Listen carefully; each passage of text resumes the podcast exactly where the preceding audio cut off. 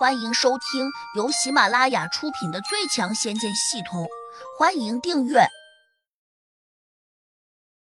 第六百六十八章：古怪的暗洞。胡杨愣了下，左右看了一眼，这地方有那么黑吗？需要一直放出神识探路吗？真的很黑啊！难道你不觉得？小莲有点委屈。展月娥恨恨道：“他一直在装，我不信他不放出神识。”也能看清楚脚下的路。小莲点点头，觉得展月娥这话应该没错。胡杨摇了下头，不想和他们争辩，伸手递过来一根剑柄，叫小莲抓住一头，然后跟着自己往里面走。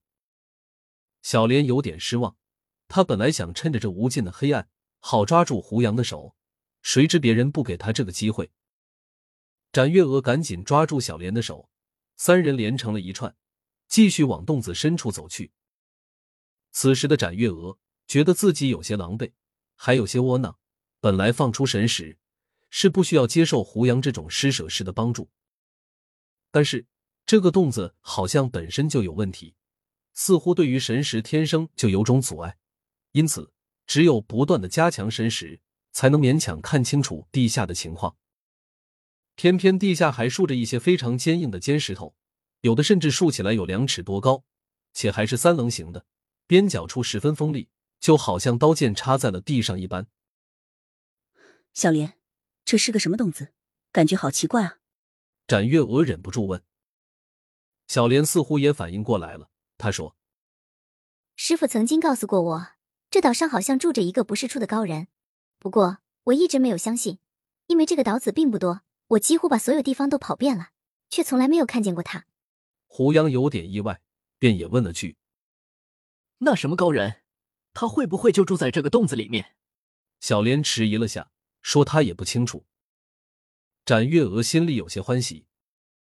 小莲，这高人如果住在这洞里面，恐怕我们就有救了。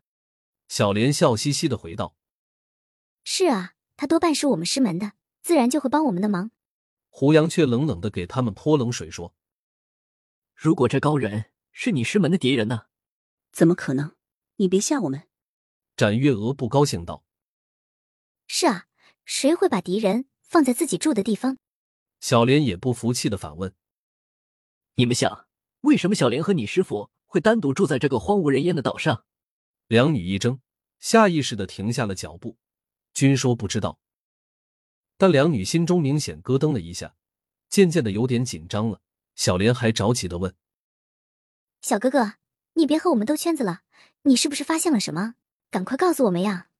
胡杨也停了下来，冷峻的说：“我觉得这个岛更像那种囚禁犯人的监牢，而小莲的师傅极有可能是来守这个岛的。”小莲一呆：“怎么可能呢？我师傅从没说起这事啊！你别听他的，他只是在胡说八道，故意吓唬我们的。”小莲点点头。对小哥哥，你根本就没有证据。你们仔细想，为什么会有这么一个古怪的洞子，完全封闭在岛上？小莲也曾听你师傅说过，这岛上有高人，而你从来没有见过，说明这高人要么在闭关，要么就被关住了。小莲若有所思的点了下头，却又说：“这也不能说明那高人是我们的敌人。”他的话还未说完，进洞方向突然传来一声大响，冷不防之下。小莲和展月娥均吓了一跳，只听得一个声音传来：“我滴个奶奶哟，这里面黑的就跟住了鬼一样。我去，用神识也看不远，这是什么鬼地方？”胡杨三人一听就知道这是假胖子的声音，原来他也无法用神识看多远。胡杨突然有点奇怪，没想到自己的目力那么好，竟然比神识还管用。因为他自进洞之后就没有放出过神识，虽然他也没能看多远，甚至也不能完全看清楚五米之外的地方，但好歹能够把身边的情况看得一清二楚。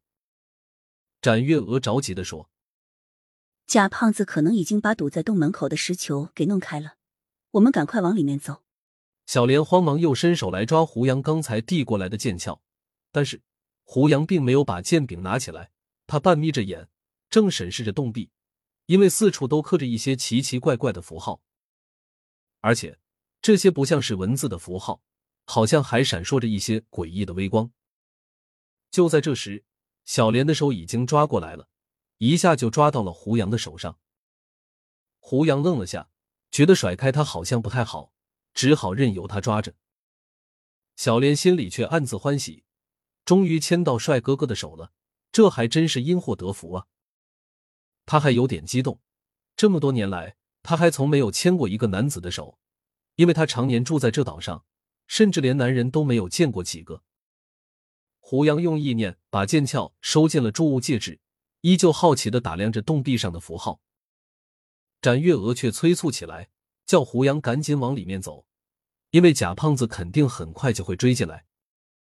这时，贾胖子的声音又传了过来，只听得他在大喊大叫：“展月娥，你给我听好了，立刻滚出来，否则我会烧一把火，放一把烟，把你们呛死在里面！”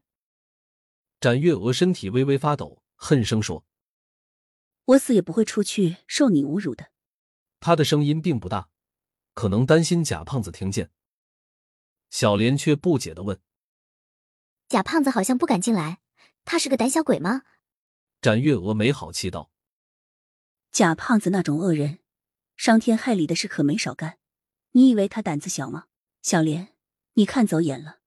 既然他胆子不小，那他为何不追进来呢？我又不是他，我怎么知道？”展月娥不耐烦道：“他可能也发现了这一点，神识在这洞里面不好使，所以担心这洞中有古怪，自然就不敢贸然闯进来了。”本集已播讲完毕，请订阅专辑，下集精彩继续。